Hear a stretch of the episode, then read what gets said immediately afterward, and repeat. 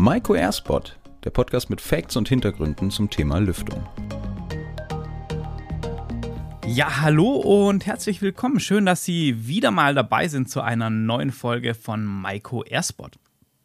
Und heute wollen wir uns mal über die DINOM unterhalten. Ich weiß, das klingt jetzt vielleicht erstmal ein bisschen trocken, aber es ist ganz, ganz wichtig, denn über das Thema Lüftung, Wohnraumlüftung haben wir jetzt ja schon relativ viel gesprochen, aber wir brauchen ja auch so ein Regelwerk, wir brauchen technische Grundlagen, wo wir uns darauf einigen, okay, wie, wie machen wir es denn und wie setzen wir das vor allem richtig um.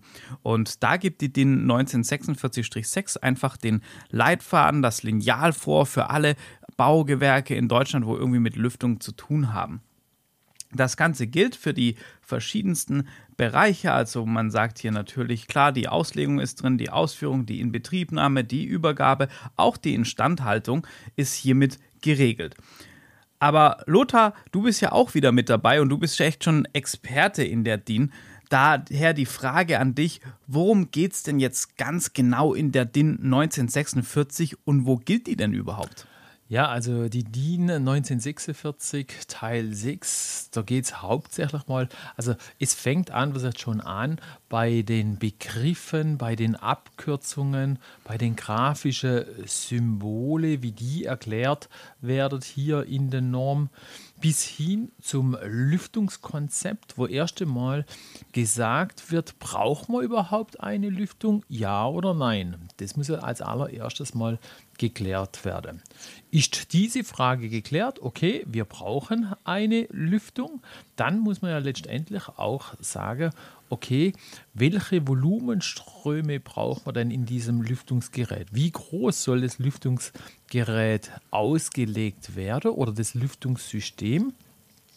Bis hin zu den verschiedenen Lüftungssystemen gibt natürlich auch hier die Norm uns Anhaltswerte, wie wir so ein Lüftungssystem auch umsetzen können.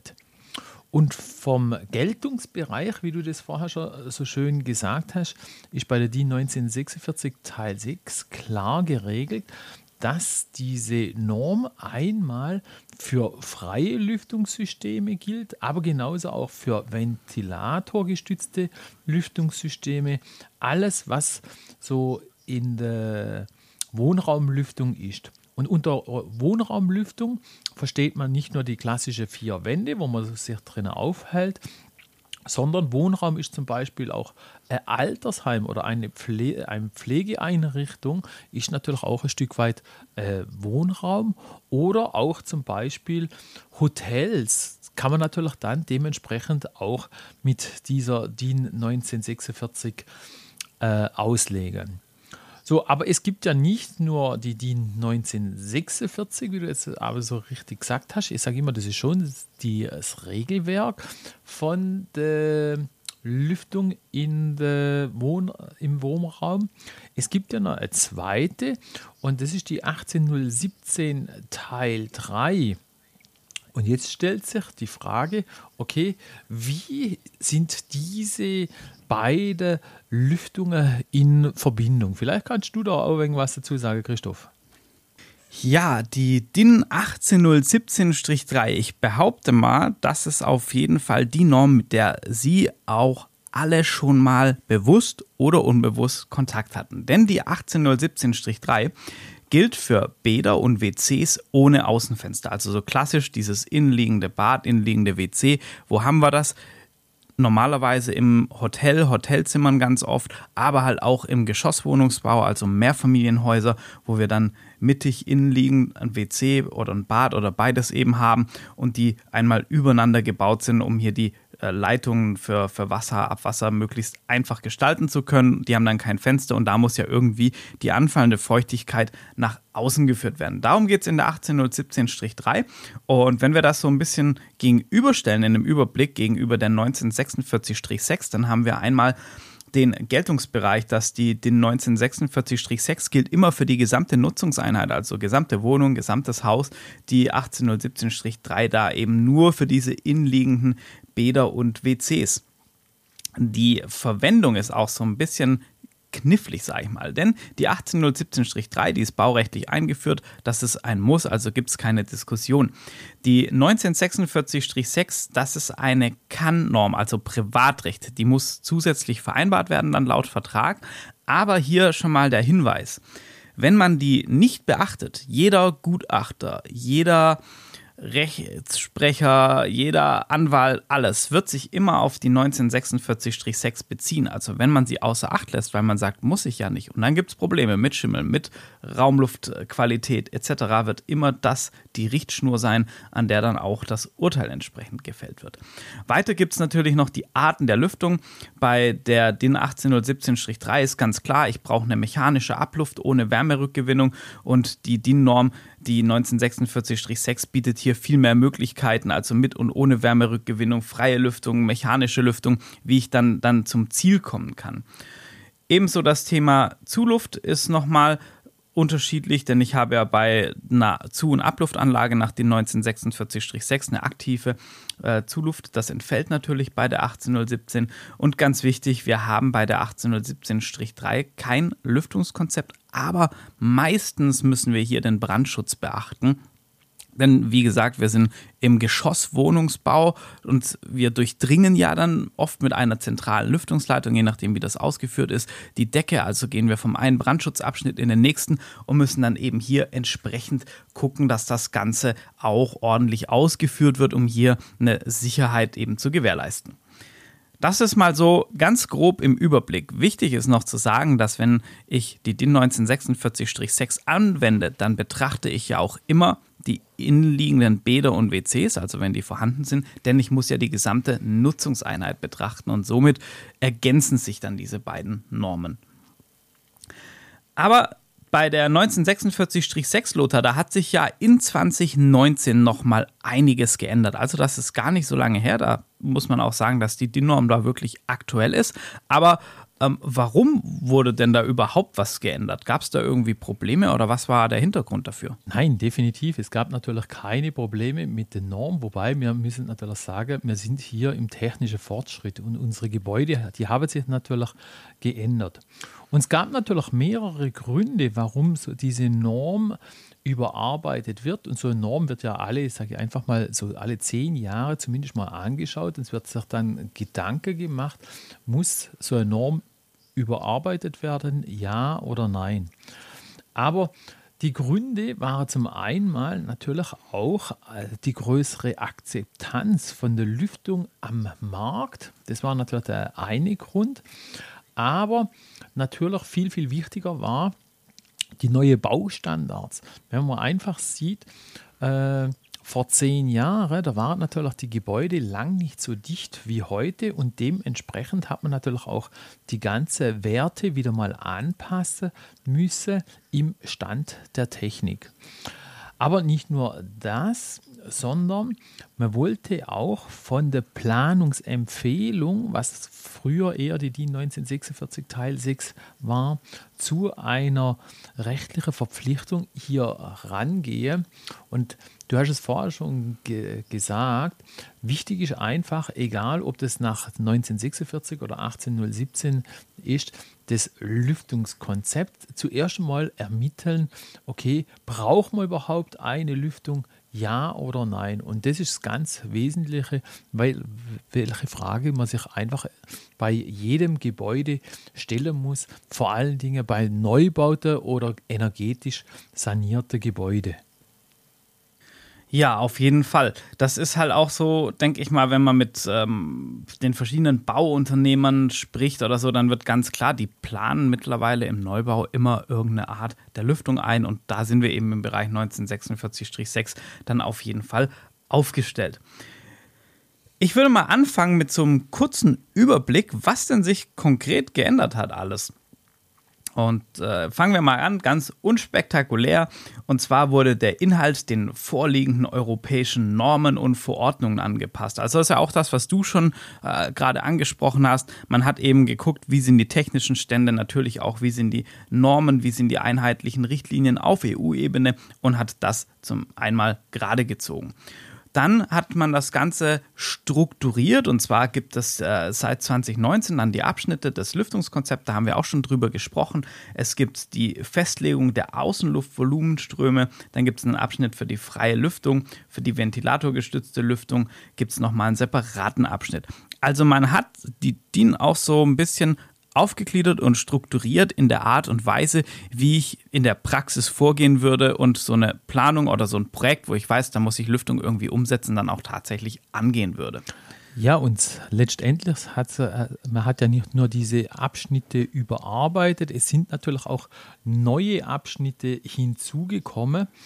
Einfach weil es auch neue innovative Lüftungssysteme gibt. Und darum hat man zum Beispiel auch einen separaten Abschnitt für sogenannte kombinierte Lüftungssysteme da erschaffen. Und bei diesen kombinierten Lüftungssystemen, da gibt es dann jetzt auch drei verschiedene Gruppen. Zum einen hat man dann gesagt, okay, man muss natürlich dann bei so einem kombinierten Lüftungssystem einmal das äh, raumweise betrachten, das heißt getrennte Lüftungsbereiche. Zum Zweiten hat man gesagt, okay, man kann das Ganze ja auch überlagernd machen. Das heißt, zum Beispiel äh, ein Bereich als Zu- und Abluft ein, als Zuluftbereich und einen Bereich als Abluft, wie man das klassisch jetzt mittlerweile kennt, gerade im Sanierungsfall von diesen Push-Pull-Geräte, einmal im Zuluftbereich und von den Abluftventilatoren im Abluftbereich. Und das dritte System, was man hier neu hin zu, äh, zu diesen äh, kombinierten Lüftungssystemen aufgenommen hat. Das sind die sogenannten hybride Lüftungssysteme. Und unser, aus so einem, unter so einem hybriden Lüftungssystem versteht man zum Beispiel, wenn man eine Schachtlüftung hat, dann geht es ja normalerweise mit dem thermischen Auftrieb. Aber zusätzlich gerade in den Sommermonaten, wo man ja fast keinen thermischen oder überhaupt keinen thermischen Auftrieb haben, da kann man das Ganze ja nach, noch durch so einen Dachventilator unterstützen. Und das ist zum Beispiel auch wieder so ein Lüftungssystem, wo jetzt neu in der Norm hier aufgenommen wurde. Aber wenn man natürlich hier diese neuen Systeme betrachtet, dann muss man natürlich auch sagen, es hat sich auch einiges an der Gebäudehülle getan und daher wurden auch die Außenluftvolumenströme gerade von der Infiltration und Exfiltration auch dementsprechend der Stand der Technik auch wieder angepasst, das Ganze zu berechnen. Ja, ein weiterer Punkt ist auch das Thema der Anforderungen an die Hygiene. Wir haben das, glaube ich, im letzten Podcast mit äh, Herrn Rauch ganz gut gehört, dass Corona da ja auch schon eine Rolle spielt, aber sogar vor Corona war das äh, in der DIN also schon Thema. Hier hat man einfach die Anforderungen an die Hygiene von Wohnungslüftungssystemen mit der VDI 6022 einmal angeschaut und hat das Ganze da auch nochmal aktualisiert. Ebenso gibt es einen Unterabschnitt von Betrieb von Feuerabstätten und Lüftungsanlagen. Also so der Fall, naja, was, was mache ich denn, wenn ich einen äh, Kachelofen in meinem Wohnzimmer betreiben möchte und ich habe eine Lüftungsanlage, wie ist das Ganze denn dann umzusetzen? Und äh, es wurde dann auch noch der eine oder andere Unterabschnitt zur Kennzeichnung von Wohnungslüftungssystemen gestrichen. Also der ist komplett weggefallen. Ein weiterer Punkt, der dann noch eingeführt wurde. Und ich bin mal gespannt. Die, wo uns regelmäßig hören, denen sollte jetzt da direkt was einfallen. Und zwar gibt es eine Aufnahme oder es wurde ein informativer Anhang zur Kellerlüftung mit aufgenommen. Und Kellerlüftung, das äh, waren die vorletzte und vorvorletzte Folge, da haben wir ja schon ganz ausführlich darüber gesprochen im Podcast und das war ja auch schon die Kellerlüftung nach der DIN 1946-6. Also da haben wir dem Ganzen so ein bisschen vorgegriffen. Wer jetzt sagt, naja, ich möchte wirklich diese ganzen Änderungen im Detail mir mal angucken und äh, da vielleicht auch noch die eine oder andere Frage dazu loswerden, den möchte ich herzlich einladen an der Stelle dazu. Wir haben ein Webinar, wo wir uns eine ganze Stunde lang dann nur mit den Änderungen in der DIN befassen und hier dann wirklich auf jeden Punkt nochmal detailliert eingehen. Aber für den Podcast hier haben wir uns ein paar Punkte ausgesucht, wo wir sagen, na, die greifen wir aber doch mal raus und sprechen darüber. Und Lothar, welchen Punkt hast du dir als erstes ausgesucht, den wir uns mal ein bisschen genauer anschauen? Ja, ich denke, eins äh, gibt immer wieder ein so Verwirrung und daher möchte ich den als allererstes aufgreifen. Und das ist natürlich auch die Anrechnung von der Infiltration. Durch das, dass hier die ganze Formel wieder dementsprechend dem Stand der Technik angepasst wurde, ist es jetzt ganz neu, dass man bei einem Zu- und Abluftsystem die Infiltration nicht mehr anrechnet. Das heißt, alles ist schon über die Formel dementsprechend abgeglichen. Und somit ist natürlich auch dieses Berechnungsverfahren für die Luftmenge auch etwas vereinfacht worden. Was fällt denn dir ein, Christoph? Zu den Neuerungen von der 1946. Ja, mit den, mit den Luftmengen hast du mir schon ein ganz gutes Stichwort gegeben. Und zwar wurden die Luftvolumenströme etwas reduziert. Äh, Im Bereich der Außenluftvolumenströme war das sehr gering. Also bei der Auslegung der Anlage, das wirkt sich eigentlich erst auch so ab 100 Quadratmeter Fläche äh, spürbarer aus, sage ich mal, dass man da dann über andere Gerätegrößen spricht, wie es in der Fassung von 2009 war. Aber im Bereich der Ablufträume hat sich dafür ein bisschen was getan.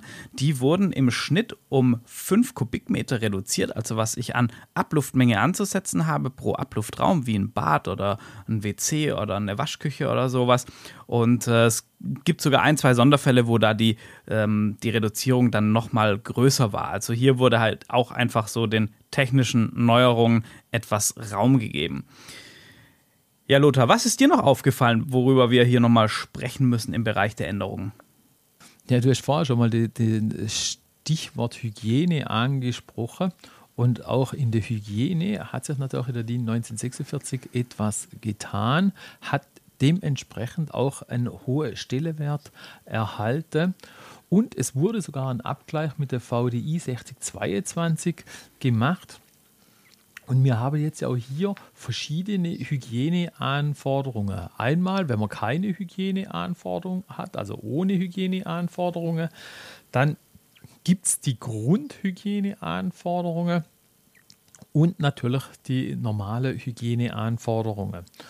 Und gerade wenn man das mal sich so anschaut, ein zentrales Zu- und Abluftlüftungssystem kann man natürlich ohne Hygieneanforderungen gar nicht mehr so umsetzen. Hier sagt die Norm ganz klar aus, dass in der Kategorie Grundhygiene und Hygiene die Abluftfilter jeweils mindestens ein ISO-Kurs 30 Prozent sein muss. Das entspricht der alte G2-Klasse. Und die Außenluftfilter, die müssen also mindestens ein ISO-Kurs größer 45 Prozent sein. Und das äh, ist äh, der alte G3-Filter. Das ist so für die Grundhygiene. Und wenn man natürlich in die Hygienevorschrift reingeht, dann ist klar, dann muss natürlich die Außenluft dementsprechend noch mehr gefiltert werden. Und hier schreibt jetzt die neue Norm auch vor, dass man hier einen, Zuluft, einen Frischluftfilter der Kategorie ISO EPM1, also alle Schmutzpartikel unter einem oder größer einem μ müssen mindestens zu 50 Prozent hier herausgefiltert werden. Und das entspricht letztendlich dem früheren F7-Filter. Ja, also das Thema Filter, das führt mich ja direkt zu meinem nächsten Punkt, denn da passt das Thema Ansaugung ganz gut. Denn die DIN hat sich auch hier damit befasst, und zwar die Ansaugung und Abführung der Außen- bzw. Fortluft ist geregelt. Und warum sage ich, Ansaugung ist ganz wichtig? Denn wo die positioniert ist, das kann mein Filter eben entsprechend belasten, also wenn da viel Staub und Dreck angesaugt wird, oder eben auch entlasten, wenn sie möglichst saubere Luft ansaugt. Die DIN sagt hier eine Mindesthöhe von 70 cm über dem Erdreich.